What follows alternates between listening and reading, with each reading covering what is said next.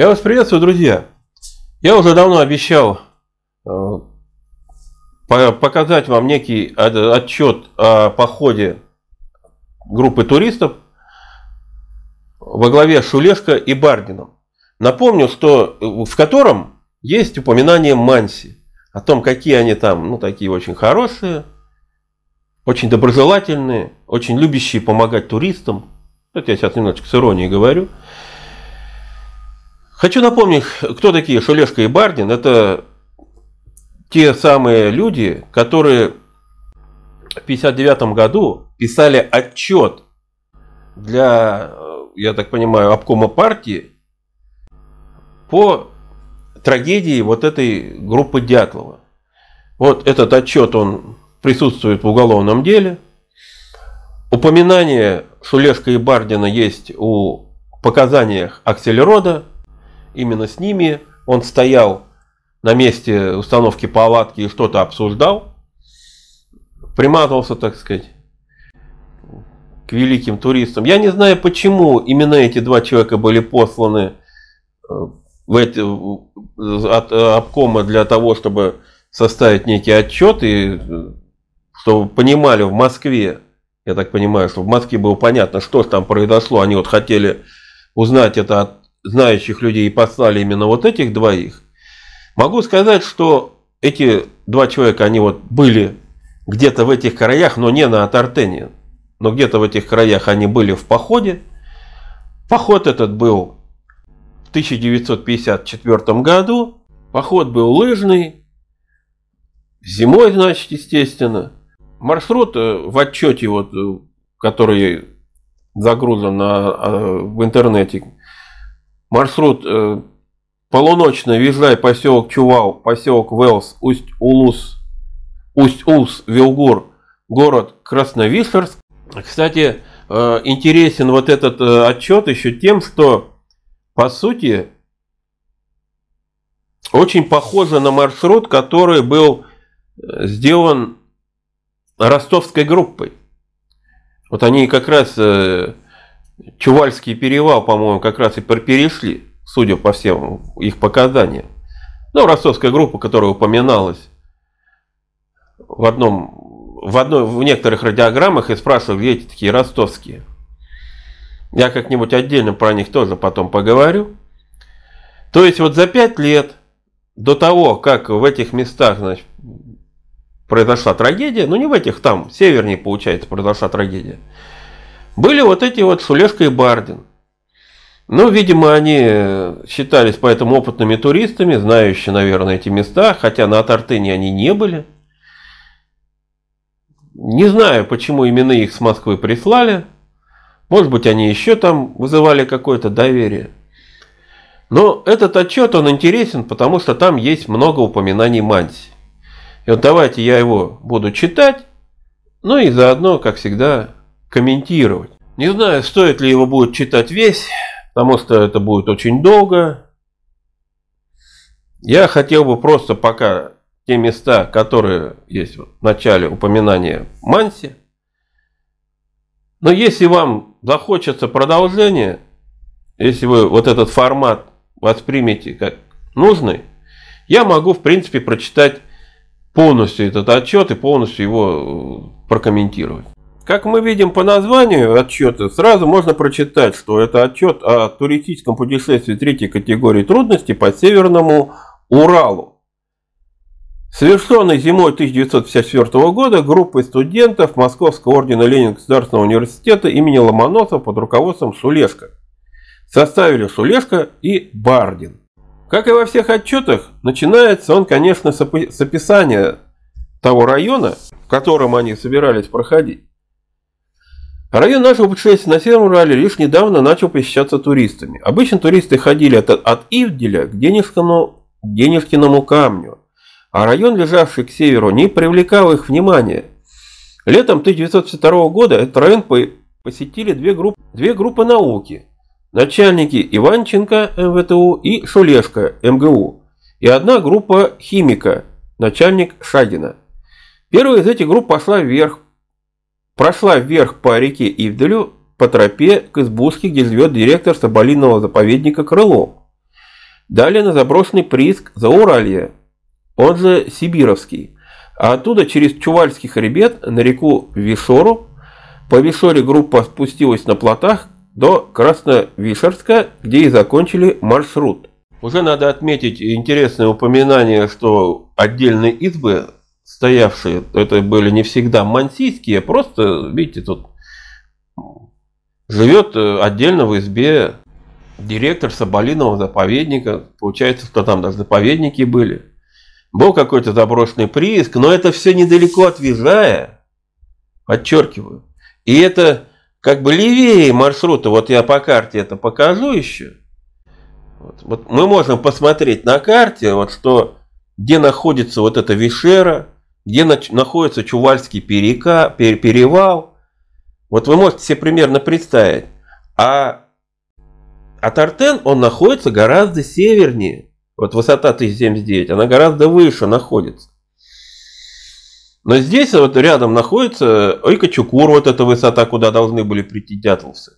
Они должны были пройти по хребту вот сверху вниз, вот этих, в эти места. А походы, которые описываются вот здесь вот изначально, они проходили вот гораздо южнее высоты 1079. И вот где-то же и здесь, по всей видимости, и пришла, прошла и перешла хребет ростовская группа. Так что указания о приисках, которые сейчас наверняка вот скажут, вот же прииски, а, золотодобыча, это относится вот где-то к этим местам. Сразу отвечаю на комментарий. Вторая группа от места слияния реки Ивделя из двух небольших речек, называемого Два Ивделя, прошла к юрте Владимира Бахтиярова и оттуда без тропы на гору Мартай. С Мартая группа спустилась к Зауралью и дальнейший путь совпадал в группу Иванченко. Третья группа прошла из реки, из района поселка Визай в юго-западном направлении по тропе до Зауралья, а затем, как и другие, через Чувал на Вишеру. Так были получены первые туристические сведения об этом районе. На следующее лето сюда отправили значительно большое число туристов, только из МГУ три группы. Из них следует отметить группу Кукина, юридический факультет, прошедшую вверх по реке Вижаю к горе Ишериму, именуя прииск на верховье Вишеры. Но зимой в этом районе никто не пытался перевалить через систему Уральских гор, и когда мы пришли с этой идеей к географам, они сочли это намерение невыполнимым. Однако мы держались на этот счет другого мнения. Инициаторами путешествия были Шулешка и Бардин, у которых суровая тага, горы и красавица Вишлера оставили глубокое впечатление после похода летом 1952 года. Тогда же зародилась мысль посетить эти места зимою. Кроме того, в группу вошли Кукин, Марцинкевич, ходившие здесь летом 1953 года, они тоже хотели побывать в этом районе зимой. Таким образом, мы хорошо представляли свое, себе район маршрута, возможные трудности и основательно готовились к путешествию.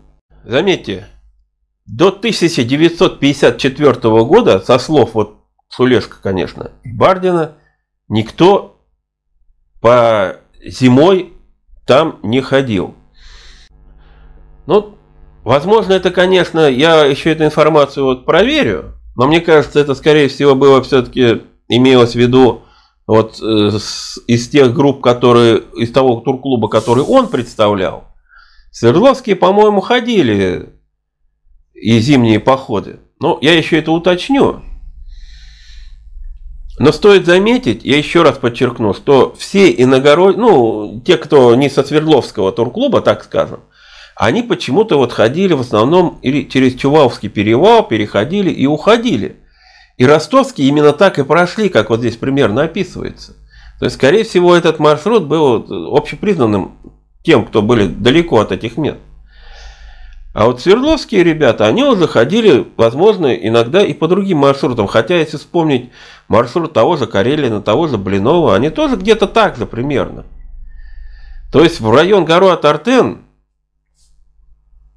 я так понимаю, туда первый раз, вот э, именно летом причем, группа Гудкова и дошла 1956 года. Ну, опять-таки летом. А зимой, по-моему, туда вообще никто не ходил, кроме группы Дятлова. Кроме указанных выше товарищей, в группу вошли еще трое студентов МГУ – Боярский, Петров, Петров. Все участники похода имели второй разряд по туризму и опыт зимних полевых ночлегов, походов второй категории трудностей.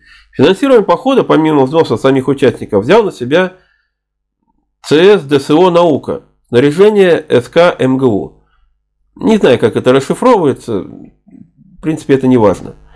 Закончив экзамены зимней сессии, мы через пару дней выехали с Ярославского вокзала города Москвы. Свердловский перес... пересадка на поезд, идущий в город Сироп. Станция Надеждинский завод. В Серове еще одна пересадка на поезд до полуночного. Полуночный конечный пункт железной дороги, идущий от Свердловска на север. Мы приехали на рассвете 31 января. Свирепый мороз обжигал лицо. Здесь явно холоднее, чем в Свердловске. А дальше на, моро... на севере мороза еще крепче предупреждают нас местные жители. Стоит отметить, что поездом, вот очень часто во всех этих маршрутах и в 59 -го года, что поездом можно было доехать до полуночного, и очень часто это, этим и пользовались. Полуночный это уже недалеко от Вижая, можно так сказать. Ну, по местным меркам недалеко. Потом люди добирались до Вижая уже, ну и там уже кто куда дальше шел. Дальше нам нужно было ехать в поселок Визай, 70-80 километров к северу от полуночного. Из Ивделя туда едет автобус, то есть грузовик с открытым верхом, но проезд в нем стоит 30 рублей. Вот надо отметить, что, из, что во время Дятлова из Ивделя туда уже поехал автобус, нормальный автобус, не с открытым верхом. А здесь он говорит, пожалуйста, автобус есть, но будете с открытым верхом зимой ехать. Это Интересный, конечно, автобус получается. Но в принципе все пока сходится, довезая да, на автобусе. Мы устроились на одной из попутных машин за сотню на, на семерых. Езда в кузове грузовика в жесткий мороз оставила, пожалуй, самое страшное воспоминание за весь поход. Несмотря на то, что мы забрались в спальные мешки, ледяной ветер пронизывал насквозь. Дважды приходилось останавливаться и обогреваться в домах. Вот не могу не остановиться в этом месте. Заметьте, в спальном мешке лежали. Ехали в грузовике. Их обветривало. Ну, я не думаю, что грузовик там мчался 120 км в час. Сильно сомневаюсь. Скорость там, может быть, 50-60, наверное, была. Если не меньше. Но даже этой скорости было достаточно для обдувания, как он сказал, сильным промозглым ветром. Но так, что они два раза останавливались и обогреваться еще из спальных мешков вылезали и шли обогреваться в доме. К чему я сейчас все это рассказал? Это вот почитать тем комментаторам, которые меня всегда шпыняют, да вы че, холодная ночевка в спальном мешок забрался, спишь, отлично все. Вот, бывалые туристы, спальный мешок, холодный ветер. Два раза слезали, чтобы погреться в дом зайти. Самое страшное впечатление от этого осталось. Вот вам холодная ночевка. Приехав на мы остановились в общежитии лесорубов, работающих здесь по вербовке. Бальцукевич, хозяй, хозяйка комнаты, где мы расположились, подробно рассказала нам о жизни, работе стахановцев, лесорубов. Руководители группы отправились представляться местному начальству, имея в виду выяснить обстановку, а главное уточнить, где находится обозначен на всех картах Новый Вижай – на вопросы, о котором удивленные местные жители не могли сказать ничего путного. Визай представляет собой небольшой поселок, расположенный вблизи падения реки Визай в Лозьву. Население состоит из вербованных, прибывших из разных районов страны. Почти все они работают на лесоразработках. 54 год. Лесоповалы. Кто на них работает? Вольно наемные люди – завербованы из разных уголков страны. Это к вопросу о том, что мне все время говорят, да там зыки прожженные на лесоповалах работали. Такие уголовники-уголовники, которым убить как два пальца об асфальт. Вот, 54 год. Еще, так сказать, Сталин только-только недавно умер. Так что зэков оттуда не могли никак убрать. Ну, по-вашему, получается, что на эти лесоповалы за 5 лет наоборот нагнали побольше тыкв. Я как-то сделаю отдельное видео по вот этим лагерям. Э, напрашивается у меня на эту тему, постоянно потому что со мной спорят, кто же там работал на лесоповалах. Вот вам показания очевидца. Вы со мной спорите всегда, что я вот ухожу в сторону от показаний очевидцев. Вот вольно наемные люди с разных концов страны. Потому что там хорошие заработки. Поселке имеется столовая, хотя и не богатая по ассортименту. Магазин, в котором всегда есть хлеб, но в отличие от полуночного не продается водка, хотя спрос на нее существует весьма большой. Выбор продуктов в магазине невелик. И жители жалуются на перебои снабжения продуктами питания. Интересный момент, заметили, да? В Израиле не продается водка. Но в 1954 году точно, видите, не продавалась, как они говорят. То есть они ее искали, но не нашли. И понятно же, для чего они искали. Для себя, ну и там для...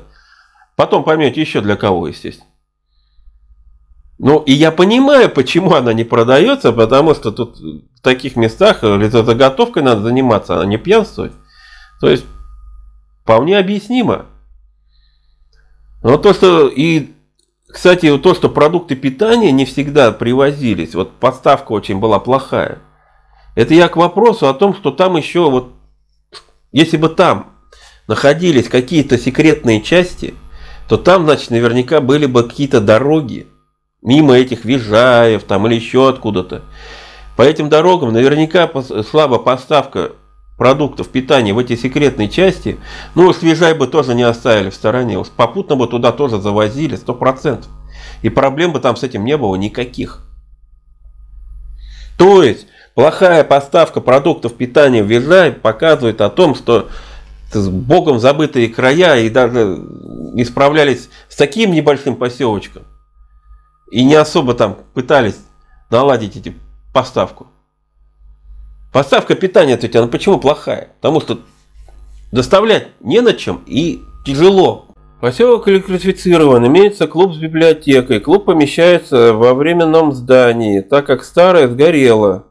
Некоторое время, около года тому назад, телефонные линии связ... связывают Визлай с полуночным, Бурмантовым и так далее. Об окрестной горе, тайге и горах ни жители, ни начальство не могут дать никаких сведений, так как круг их интересов ограничен лесоразработками.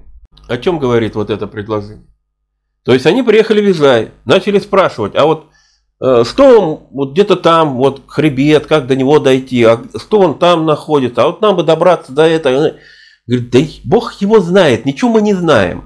У нас вот есть лесоразработка, нам ее важно, значит, лес этот срубить, вывести, а там мы туда не ходим, знать ничего не знаем. Вот так им ответили. Это к вопросу о знании вот даже тех людей, которые там въезжают, живут, о знании территории и к вопросу о том, как могли местные куда-то выскочить и за туристами погнаться. Манси на Вижае бывает очень редко, и встретить их здесь дело случая. Со всеми расспросами, относящимися к маршруту, нам рекомендовали, рекомендовали обращаться в Бурмантово, километров 25-30 от Вижая, где находит, находится сельсовет, ведущий всеми мансийскими делами. Его председатель, безусловно, может дать кое-какие сведения. Во всяком случае, если списываться заранее, то письма надо слать именно сюда. Тогда председатель сможет произвести опрос приезжающих Манси и ответить более или менее подробно.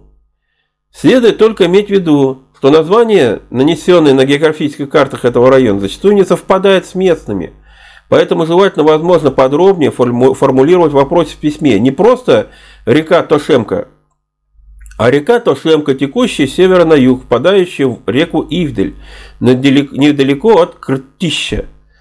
А может быть и прикладывать схему, дабы сразу было видно, что вы имеете в виду, например, под рекой Ташенк, Ташемкой. И вот это очень любопытно.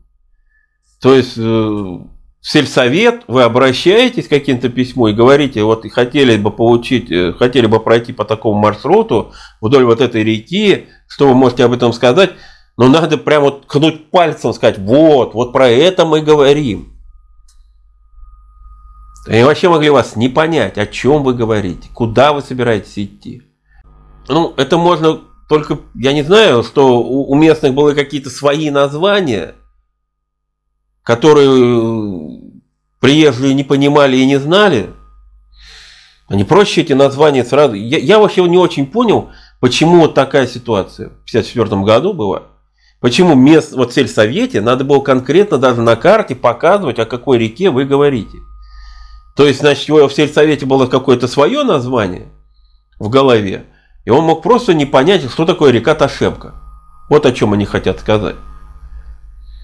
Для меня это несколько удивительно. Ну, может, вы мне что-нибудь подскажете? Объясните этот момент. Бурмантово зимою довольно часто заезжают манси, но летом они здесь редкие гости, так как кочуют со своими оленями далеко в горах. Это обстоятельство следует иметь в виду по... и посылать письма заранее. Итак, навязая никаких дополнительных сведений по маршруту нам собрать не удалось. Единственным практическим результатом посещения Носяйца была организована в клубе лекция Сережи Петрова на тему «Московский университет. Дворец науки». Лекция прошла при переполненной аудитории, вызвала множество вопросов и закончилась непринужденной беседой, затянувшейся до поздней ночи. На другой день утром занялись подгонкой и проверкой снаряжения. Здесь нас сразу же постигла неудача. Глеб, пробовавший свои лыжи, расщепил одну из них на спуске к реке. Пришлось заняться серьезным ремонтом. Заодно уже решили подогнать все остальное снаряжение вплоть до мелочей. Распределили, упаковали продукты.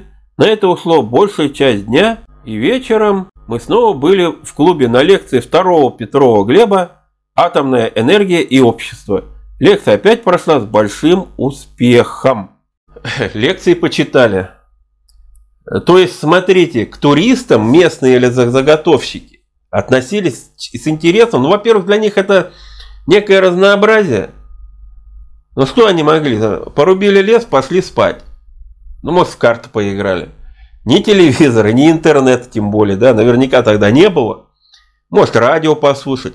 А тут приходят какие-то ребята и о какой-то жизни московской рассказывают. Ну, конечно, им было интересно. Набились, послушали, пообщались. Ну, люди тянулись к этому общению. В Советском Союзе вообще любили вот это собираться и общаться. К сожалению, вот сейчас такого уже не наблюдается. Поработали. Но еще раз показываю, что на лесозаготовках работали вольно наемные люди, они с туристами спокойно общались, никто им, так сказать, ничем не угрожал, не пытался их где-то там чего-то напугать, косо посмотреть. Вот вам, пожалуйста, въезжай. А мне тут еще въезжай лак, там про меня мы писали, там заключенные. Ну, видите, вот наемные, вольно наемные лесозаготовители. То есть я не хочу сказать, что в Ежае вообще не было никаких там, э, ну как бы сказать, поселенцев, но уж прям таких уголовников, рецидивистов пока я не наблюдаю. И, кстати, интересный момент, что лыжа расщепилась и ее ремонтировали. Запасной лыж, получается, не было. Пришлось ремонтировать то, что э, была с собой. Это есть, как они ее ремонтировали? Нет. Сейчас в голове расщепленную лыжу. На завтра мы двинулись в путь. С утра морозно, минус 48. Первые километры пути идут по Лежневке, так называют здесь дорогу, имеющую настил из бревен. Он совершенно необходим для того, чтобы дорогой можно было пользоваться в период дождей. Цель нашего сегодняшнего перехода – 101 лесоучасток. До него около 20 километров по езженной санной дороге – но она настолько покрыта снегом, что концы бревен заметны лишь в тех местах, где дорога представляет собой настил, уложенный не просто на землю, а укрепленный на сваях. Местность слабо пересеченная, частые тягуны и спуски, длинные и пологие. Дорога идет в основном по негустой таге, местами по открытым местам, полянам, болотам, гарям. По обе стороны дороги лес вырублен. Незадолго до 101 на дороге встречаем большую наледь. Это, по объяснению местных жителей, мороз из земли воду давит. Это один из признаков жестких морозов. 101 участок обычно просто называют 101 и затрудняется объяснить, что 101 квартал, лесоучасток, лагерь и так далее. Он представляет собой группу домов на правом берегу Вижая. Здесь мы снова начали свои расспросы, пытаясь выяснить загадку нового Вижая. В самом деле, на всех картах, выпущенные в послевоенные годы, указан в среднем течении реки Вижая на его правом берегу этот поселок. На некоторых картах к нему идет дорога из полуночного, через Вижай. Это явно новый поселок, потому что на старых картах его нет. В то же время никто из местных жителей о нем ничего не знает. Распросы о нем вызывают недоумение у партийного и советского начальства. Обыватели 101-го также ничего сообщить не смогли о нем, но указали, что в 10 километрах от них находится на берегу реки Вижая 38-й пикет, на котором обитает некто Семенов. Он давно живет в тайге, дружит с Манси, и уж если не он, так, ник так никто нам в этих краях ничего не скажет. На следующий день, 2 февраля, мы двинулись в путь, держа направление до 38-й. Мороз еще усилился. Проходя через сотый лесоучасток, 7 километров от 101 километра, мы узнали, что сегодня были отменены всякие работы на лесосеках и на лесоучастках из-за мороза. Это делается только при температуре минус ниже 30, 50 градусов. На сотом мы задержались, приехал на оленях Манси. Хочу сразу отметить, вот чтобы вы понимали, вот сотый это сотый квартал. Именно сюда был пере, перекинут на работу после 41 квартала дядя Слава, тот самый, Великавичес, который подвозил ко второму северному ребят. И именно вот на сотом квартале у него брали показания. Он уже работал там, когда давал вот эти свои показания. Там четко написано, что он был возчиком второго лесоучастка восьмого лак отделения, который находилось в Ежае, восьмое лак отделение. И постоянное место жительства написано сотый квартал. Вот это и есть сотый, куда пришли вот это ребята. То есть недалеко от Вижая, в западном направлении. И он уже жил там, в марте. 7 марта, получается, был допрос. Это никуда он не сбежал, никуда он не исчез. Там находился. Что там дальше с ним было, сказать пока сложно. Я не прослеживал, не, старал, не искал. Но никакого сбегания не произошло. Это немножечко надуманная версия. Манси, который э, прибыл, это был Александр Бахтияров, Сташемки, и мы хотели разузнать у него о зимних остяхских тропах. Состоянии снега, погоде, о том, где точно находится зимняя юрта Петра Бахтиярова, о существовании которой слышали Виктор и Галя, прошедшие по реке Визяю прошлым летом. Визжаю. И, наконец, выяснить мучившую нас загадку нового Визая. Но Александр был явно не расположен к беседе. Притворился непонимающим русского языка и жестами показал, что не понимает, чего от него хотят. С интересом следившая за разговором большая толпа лесорубов и солдат шумно выразила свое негодование. «Понимаешь, люди ведь в тайгу идут, но чего молчишь? Небось, когда оленину продать надо, говорить умеешь. Съездите, мол, как следует, сразу слова найдутся». Долго бились с ним, и все безуспешно, так и ушли, ничего от него не добившись. Ничего не смог сообщить нам также начальник лагеря. «Ну и как вам, Манси?» дружелюбно настроенные, с радостью готовые помочь туристам. Ну, вы сейчас мне, конечно, скажете, да он не понимал просто языка, вы, вы что? Он действительно по-русски не понимает и ничего не смог поэтому сказать. А что он там делает в этом поселке, вот в этот момент? Ну, для чего он приехал? Мычать? Как он объяснялся? И смотрите, какое отношение лесорубов. Заметили, да? Между мантией и лесорубами. Я что-то не заметил, чтобы лесорубы прям э, восторгом встретили поведение манси. Ощутите натяжку? Особенно высказывание про то, что съездить, ну, имеется в виду, видимо, в области лица. Я вот тут какой-то дружелюбной обстановки не заметил. О которой нам тут писали в уголовном деле Дятлова, что Манси просто да, да на руках носили туристов. Пока не вижу, но может да так дальше будет. Всем известно, что Манси часто приезжает зимой на соты за хлебом, но тропы никто показать не может. Вот, вон откуда-то оттуда приезжает, говорят, махая рукой куда-то неопределенно на юго-запад. Делать здесь было больше нечего, и мы отправились дальше. Вскоре прибыли на 38-й. 38-й – это большой барак, построенный для времени проживания весной, лесосплавщиков, зимой лесорубов. Большая часть года он пустует. Мы застали на 38-м бригаду лесорубов. Начальник пикета Георгий Семенович Семен... Семенов приветливо встретил группу. Он действительно лучше всех знает здесь тайгу и дал нам много ценных сведений. Решено было здесь остановиться и узнать от него как можно больше. Тем временем Кирилл и Глеб отправились назад в сотый для проведения лекции. Лекции и беседы здесь явление настолько редкое, что начальник лагеря не захотел упустить случай и заказал на один вечер две лекции. Одну об атомной энергии, другую о Москве. Сережа Петров остался на 38-м рассказать о Москве и университетском и университете лесорубам, многие из которых мечтают о том, чтобы когда-нибудь потом и самим повидать столицу. В двух концах барака трещали поленья в железных печках, а туристы, туристы уселись на нарах вокруг Семенова, расспрашивая его о тайге. Во-первых, выяснилось, что такое Новый Визжай. Несколько лет тому назад на одной из полян в тайге, километрах в пяти на запад от 38-го, был построен для каких-то надобностей барак с сараем. Его-то и назвали Новым Визжаем, видимо, предполагая построить здесь поселок. Но через полгода барак и сарай сгорели, и название Нового Визжа исчезло из памяти людей так же быстро, как и появилось, но осталось на картах. Во-вторых, от него мы узнали, что все таежные мансийские дороги и цивилизации, хлебу, пороху, чаю, идут через 38-й пикет. Манси часто останавливаются Семенов, потому что он для них Йомас Рума, хороший друг. Семенов рассказал, что с 38-го Мансийская тропа ведет к юртам, на берегу Вижая, невдалеке от впадения Анчуга Вижай. Анчуга, наверное, Вижай. Тропа эта проходит через Новый Вижай, вернее небольшую поляну у ручья, где было когда-то Новый Вижай.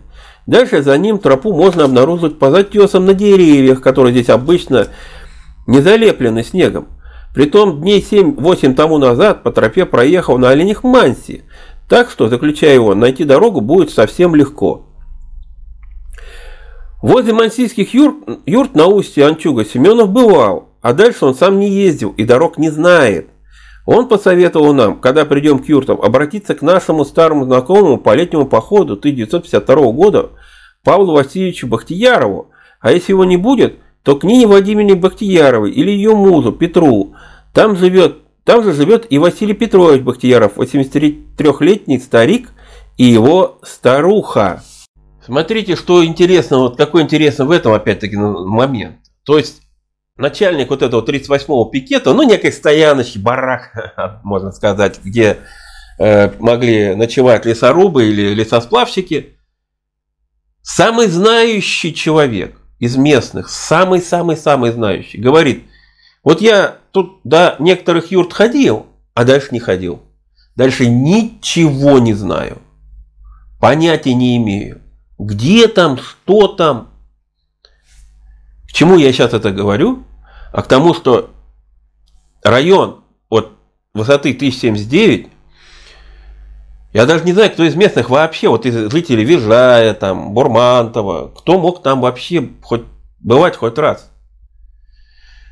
Утверждается, что Пашин каким-то образом до туда доходил, вроде бы. И, возможно, Чеглаков, раз они были проводниками – ну, может быть. Но больше я не вижу кандидатов, кто бы мог знать хорошо эту местность, чтобы туда прийти, убить туристов и оттуда уйти. Вот я хочу что сказать. Потому что даже жители, постоянно живущие недалеко достаточно, ну, по северным меркам, недалеко от этих мест, понятия не имели, что там и как там. Ничего не знали. и вряд ли умели там хорошо ориентироваться. Семенов рассказал нам, что недавно проезжал Манси, олени которого пасутся возле молебного камня, и жаловался ему, что бураны разогнали анель оленей, и теперь три дня надо будет их искать. Вернулись с сотого наши лекторы, Глеб расстроен, его слушатели, солдаты, безмолвно выслушали лекцию, ни разу не шелохнувшись. После лекции не было задано ни одного вопроса. Глеб обескуражен таким приемом и клянется больше не читать лекции. Кирилл пытается его утешить. Ему удалось пронюхать, что прием, оказанный Глебовой лекции, объясняется очень просто. Желая блеснуть перед москвичами дисциплины, офицеры перед началом лекции сделали соответствующее распоряжение. У Кирилла лекция прошла лучше. Обдумав перерыве ситуацию, ему удалось нарушить безмолвие и неподвижность аудитории, пустив по рукам комплект открыток с видами Москвы. Лед был сломан, посыпались обычные вопросы о столице, офицеры оказались смущенными. Лекция прошла удачно. Ну, видите, солдаты были на сотом квартале. Были солдаты. Естественно, это солдаты, это воинская часть 6602, внутренние войска, то есть охранявшие лагеря какие-то. То есть присутствие лагерей там, безусловно, тоже было. Но были и лесо, вольно наемные, лесосплавщики, лесорубы. Всякий контингент там присутствовал. Утром прощаюсь с Семеном и выходим на тропу. Чтобы добраться до Анчуга, нам надо пройти 2 километра до Нового Южая, а от него 22 километра по тропе напрямик, как ехал Манси неделю назад. Сама же юрта Бахтиярова стоит в 80 метрах от берега и выше устья реки Анчуг, на 2 километра, левый берег. То есть, чтобы туда попасть, надо перейти реку. Где переходить, выясним, выясним сами. Семенов проводил нас до Нового Визжая. Здесь мы с ним распрощались. Впереди сплошная ненаселенная местность, тайга. Тайны, тайная надежда на легкость хождения по нартовому следу не оправдались. Мы не только вязли в снегу, но постоянно балансировали, так как нарты зарыхлили снег, а теперь смерзшиеся комни мешали скольжению. Иногда легче было тропить рядом, чем идти по следу. Он идет по довольно густому ельнику, и его хорошо видно. Часто встречаются зарубки на деревьях. Больших спусков и подъемов нет. После четырех часов ходьбы выходим к завалу. Вдруг раздается громкий крик Виктора, шедшего первым. «Куница!» Олег, идущий за ним, авторитетно заявил, это Соболь. Бросается вынимать из-под клапана рюкзака мелкокалиберное рулье. Виктор выхватывает его из рук Олега и устремляется к зверьку. Начинается преследование. То Виктор, то Олег стреляют, но безрезультатно. Наконец, зверька загнали на одинокую сосну. Мы видим, как ребята ходят возле нее, задирая головы. Начинается стендовая стрельба. Глеб, стоящий рядом с ними, клянется, что он видит, как у зверька выступили слезы на глазах от смеха. Но ничто на этом свете не вечно, и зверек, и зверек, оказавшийся всего лишь старой белкой, падает к ногам наших охотников. Олег, это он, наконец-то попал ей в бок, приторачивает белку к рюкзаку. За завалом тропа раздваивается. Прямо тропа уходит в лес, а налево идет по опуске вдоль завала. Раздваивается и нартовый след. Решаем сообща, что след, идущий прямо, вероятно, ведет к реке. Но как, так до Антюга еще далеко, поэтому переходить на левый берег, въезжая рано. То пойдем налево, вдоль реки, а потом свернем. Часа через два начинается, начинаем чувствовать, что тропа медленно, но верно заворачивает к югу. Пересекаем наезженную нартовую дорогу, никаких затесов нет. Поднимается ветер, однако давний след пересекает эту дорогу и идет дальше. Опять вспоминаем, что давний след это должно быть кратчайший путь к Бахтиярам. Идем по нему. Сумерки сгущаются, но на полоте, поросшим редким деревьям, по которым мы двигаемся, все видно. Наконец-то решаем, что идти дальше в темноте не имеет смысла. Все порядочно устали, а ходьба по темках отнимает много сил. Кроме того, нет уверенности, что идем правильно. Надо будет ориентироваться на местности завтра. Выбираем на опушке среди сосен место ночевки и разбиваем бивуак. Итак, первая холодная ночевка. Наши геологи Сергей и Олег взяли пилу и ушли пилить сушняк. Кирилл и Глеб подносили к стоянке дрова и таскали лапник, который рубил Женя. Виктор колдовал у костра, разжигал его и поддерживал а Галя готовила воду для каши и какао. Это самораспределение обязанностей в основном сохранилось в течение всего похода. менялись ли дежурные повара. Заметьте, во-первых, тут что интересно, что уже стемнело, но все равно видно. Я вот об этом тоже часто говорил, ну, может не часто, но говорил, что зимой в лесу не так темно, как вам кажется. Снег, он белый, он дает все равно некий отцвет.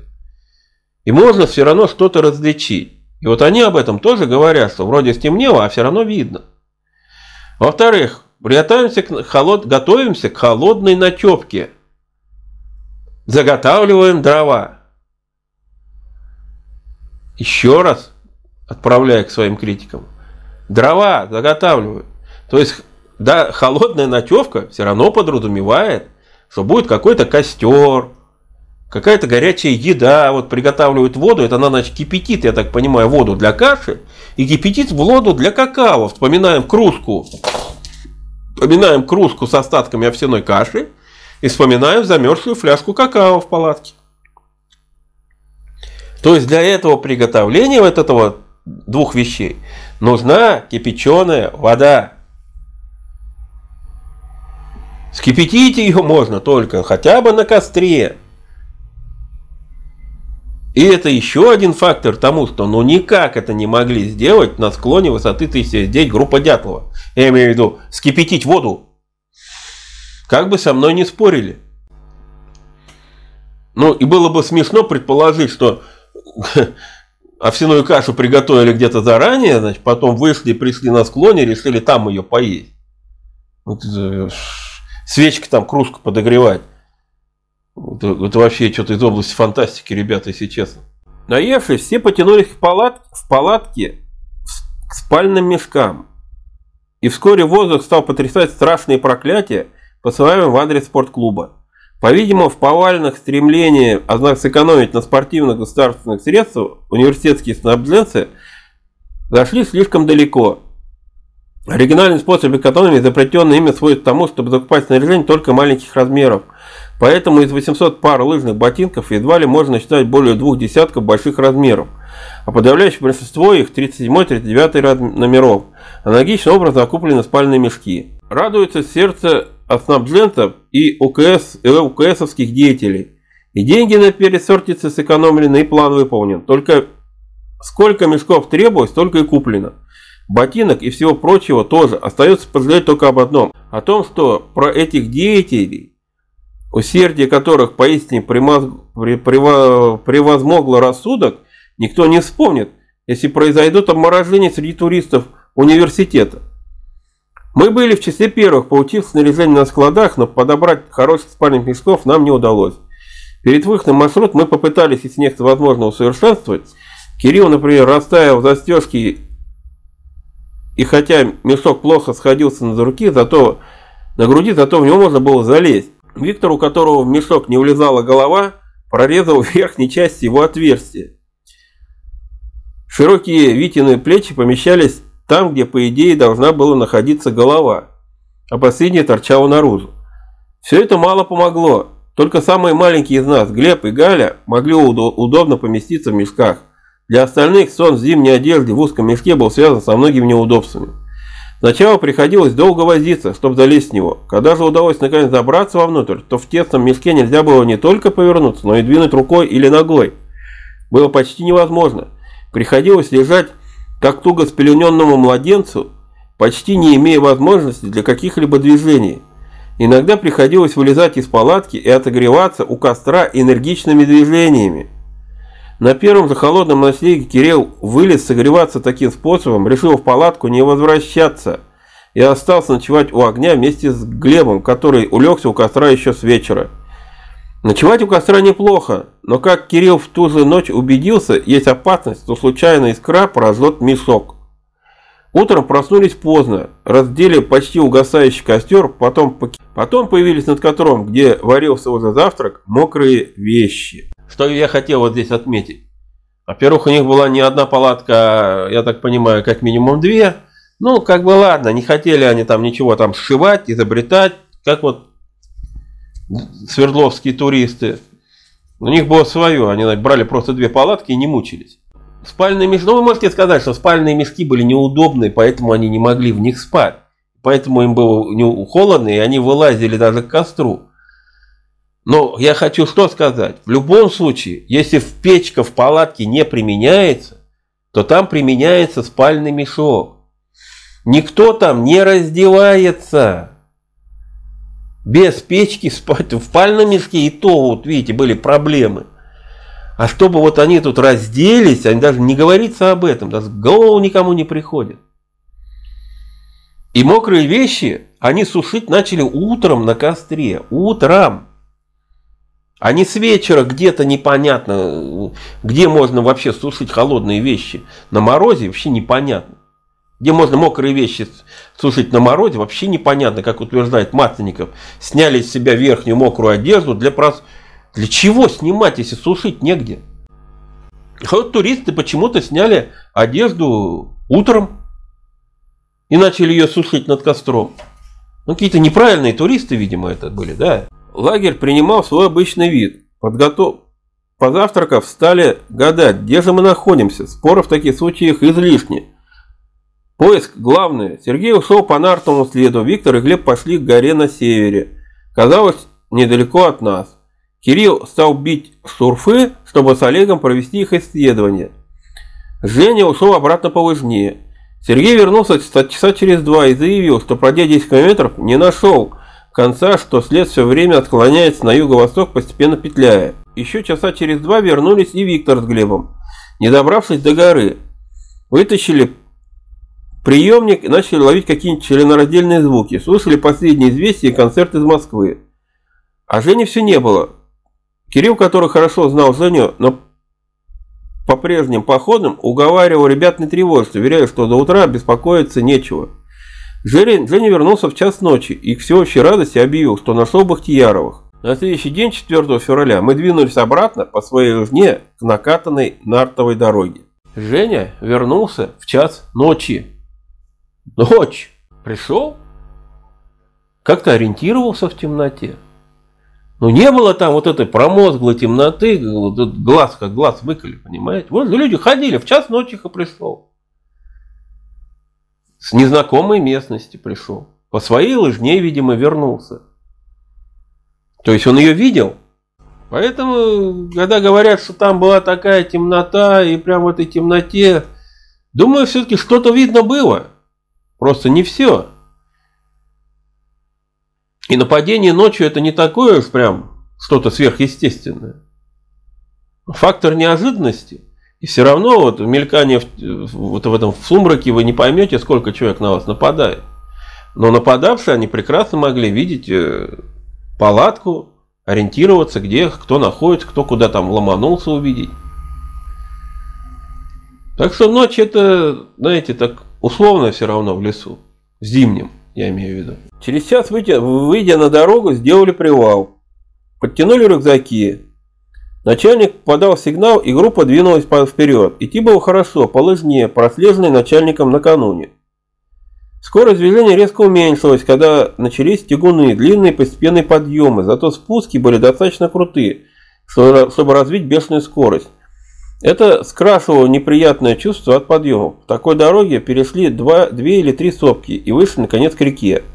Пройдя один километр по реке Вижаю, тропа уходит на левый берег, где прямо поднимается вверх, к вершине сопки. На вершине она раздваивается. Прямо ведет по краю сопки, делая полукруг, а налево к мансе. Свернув налево, стали спускаться с горы, потом снова подъем, спуск и, наконец, попадаем на разбивку трех дорог. Прямо через ручей дорога ведет к Нине Владимировне, 2 километра. Направо через полкилометра стоит дом Василия Петровича, старика. Налево дорога ведет на прииск Зауралья, находящийся в 70 километров отсюда, где зимой живет Манси Степан Бахтияров с семьей. К Нине Владимировне пришли уже в темноте. Здесь же был ее муж Петр Акимович Бахтияров. Отогревшись, дежурные стали готовить ужин. Остальные дремали. Женя, вытащив карту, пытался с помощью Петра и Зины разобраться, где была группа и куда, как идти дальше. После пространных описаний мест нашей стоянки и различных подотчетов все решили, что наша стоянка находится на, на болоте у верховья реки Ташемка 25-27 километров от Йорты. Заодно мы выяснили, где проходят другие тропы и когда ими пользуются. Ну, тут приведена карта, на которой обозначены, э, как мы видим, Ивдель, Полуночная, Вижай, Северная Ташемка, вот Бурмантово, чтобы вы понимали, где все это находится. И как мы можем понять, что двигались они скорее вот действительно в юго-западном направлении примерно. То есть, конечно, к маршруту Дятлова тут э, отнести их маршрут очень тяжело. Наконец наши дежурные сварили кашу. Поев, все завалились спать. Только Глеб еще некоторое время мучил приемник и нашел все-таки какую-то заграничную танцевальную музыку. Утром мы разглядели, дом, в котором отдыхали. Мансинская юрта – обычный сруб с крышей. Нет потолка, но есть э, стропила, увешанная всякой всячиной. Пробито маленькое окошко. Слева от него печка-буржуйка. Справа полка. Направо от входной двери расположены спальные покои. Доской ограничено пространство, заваленное оленями шкурами и еще чем-то. В дальнем углу отгороженным перегородкой лежал лежат разные припасы, муха, соль и шкуры. На стене висит праздничная одежда. Посуду они держат в специальном ящике с, с отделениями для чашек, стаканов, блюдец и так далее. Есть маленький столик, есть маленький столик, в котором рассаживаются на полу. Лавки, стоящие вдоль стен, заставлены вещами. Чтобы попасть в юрту, надо встать на четвереньки, пролезть маленькую дверь с высоким порогом. Сразу расправлять, э, расправляться не следует, ибо набьете шишку на затылке и ударишь о. Вокруг дома деревья по возможности вырублены. Рядом стоит лабаз на высоких столбах. Между деревьями прибиты палки, на которых висят растянутые шкурки. На площадке, поднятой над землей, лежит мороженая оленина. Возле дома стоит конура для собак и чан для варки пищи для них. Дом стоит на высоком месте, примерно 500-600 метров от берега реки, поэтому летом здесь очень мало комаров. Утром начались вновь расспросы о дороге. Оказывается, что 18 километров отсюда вверх по Вижаю стоит чум, где живут колхозные пастухи. Туда есть дорога, но дальше по хребту, и за ним дорог нет. Занесены, снег рыхлый, очень глубокий, зимой там почти все время тут бураны. Есть Другая дорога к Зауралью вдоль реки Анчик, но она длинная, 70 километров. Надо переходить два водораздела между Анчиком и рекой Ивдель, и между Ивдель и рекой Велс. Через Уральский хребет. Никаких юр вдоль дороги нет, она идет все время по лесу, так что мало занесенной только на водораздел, тропа исчезает под снегом. У нас мало времени, много шансов застрять в буран на хребте, поэтому решаем идти по второй дороге вдоль реки Анчук.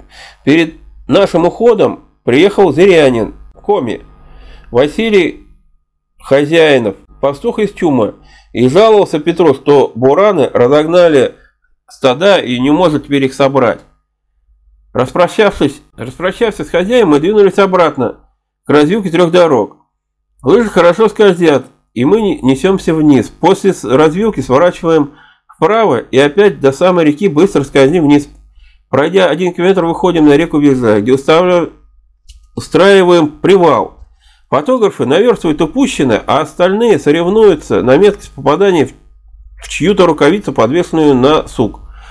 Галя разыскала место летней стоянки своего прошлогоднего выхода.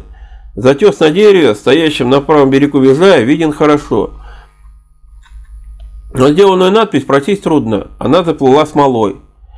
Отдохнув, двигаемся дальше. Местность такая же, как и раньше. Длинные подъемы и столь же длинные спуски. Пересекая болото, тропа совсем пропадает, и только по зарубкам в другом конце болота ее можно найти. Погода сегодня замечательная, ветра нет, ярко светит солнце. Когда начинается смеркаться, подыскиваем недалеко от тропы место для ночлега. Вдруг среди деревьев мелькает крыша, подъезжаем.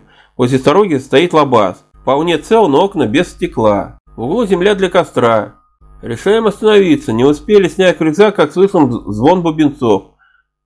Это ехал на двух нартах Алексей Васильевич Бахтеряв своей матерью. К Заурале, к Петру. Алексей говорит, что можно сократить пульс два раза. Если пойти не по тропе, а напрямик.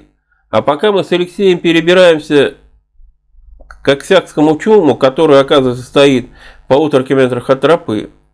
Алексей движется напрямик, мы за ним. На своих широких камусных лыжах он свободно поднимается вверх по слону, а мы тонем в сухом рыхлом снегу. И даже его лыжням мало помогает. Наши лыжи, как ножи, спарывают снег и проваливаются в него. В темноте подъезжаем к чуму. Самый нормальный чум, какой рисуют в учебниках. Географии для начальной школы. Каркасом служит жердя, составленный конусом. Сверху этого каркас покрыт берестой. Зимой на нем лежит толстый пласт снега. Вверху у места перекрестка жердей оставлено отверстие для выхода дыма. Костер разжигается на земле. Прямо посреди чума. Дым из отверстия выходит вверх.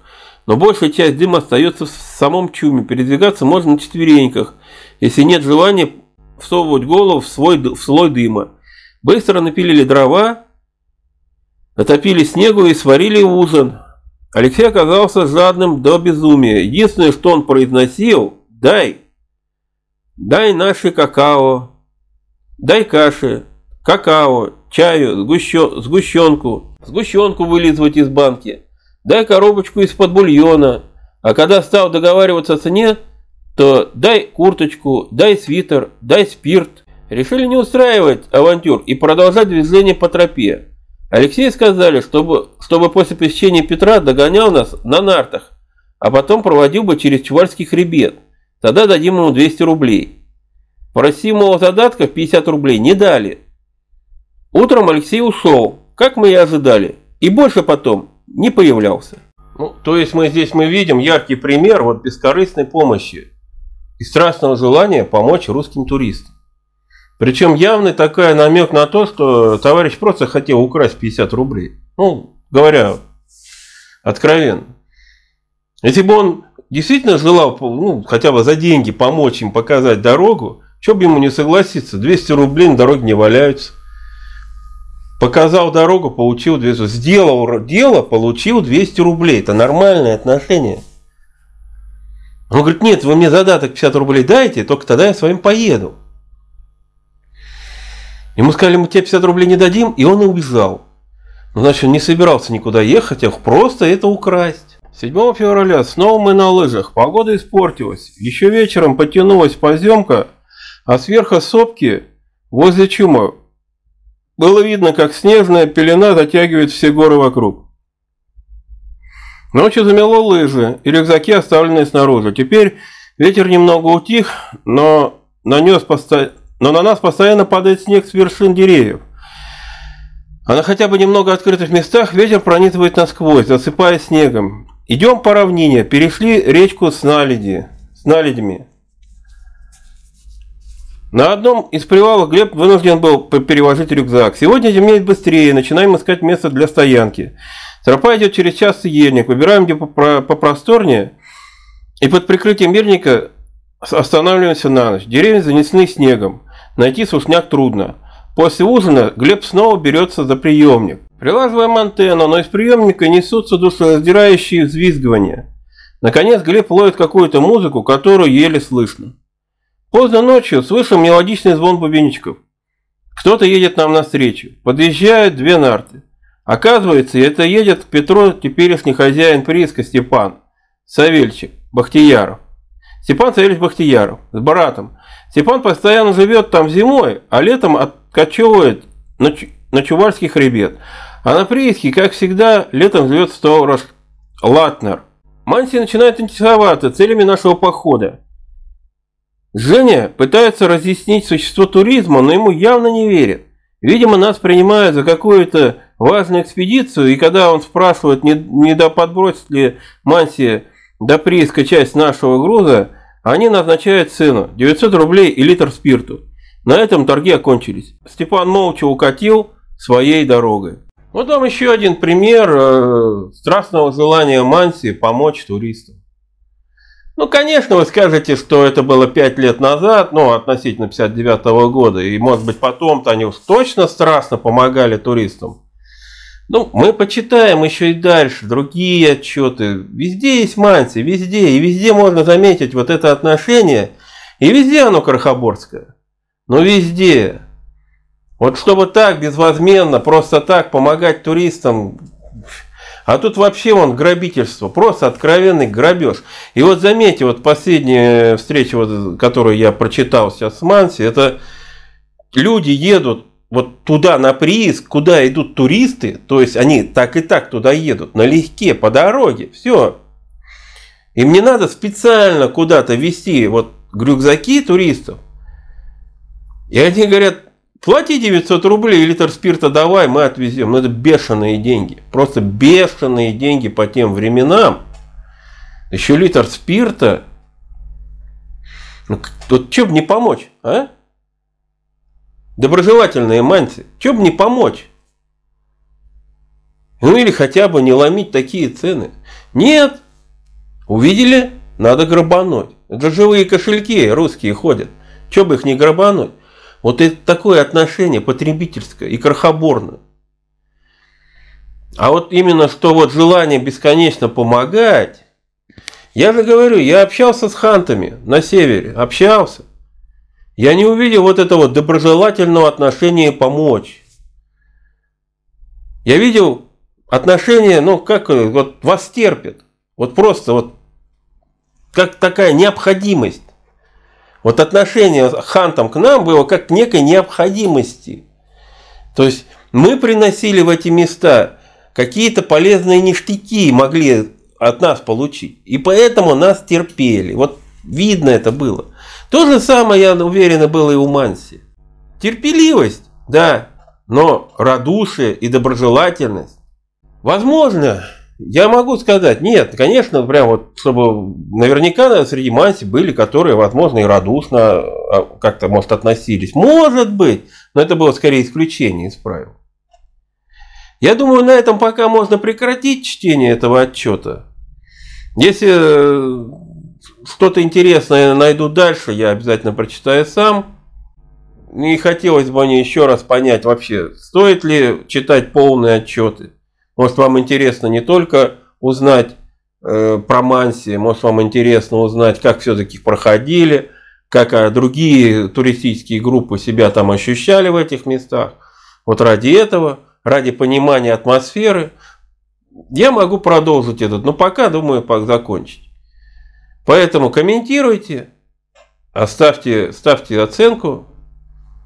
А мне только остается сказать до новых встреч, друзья.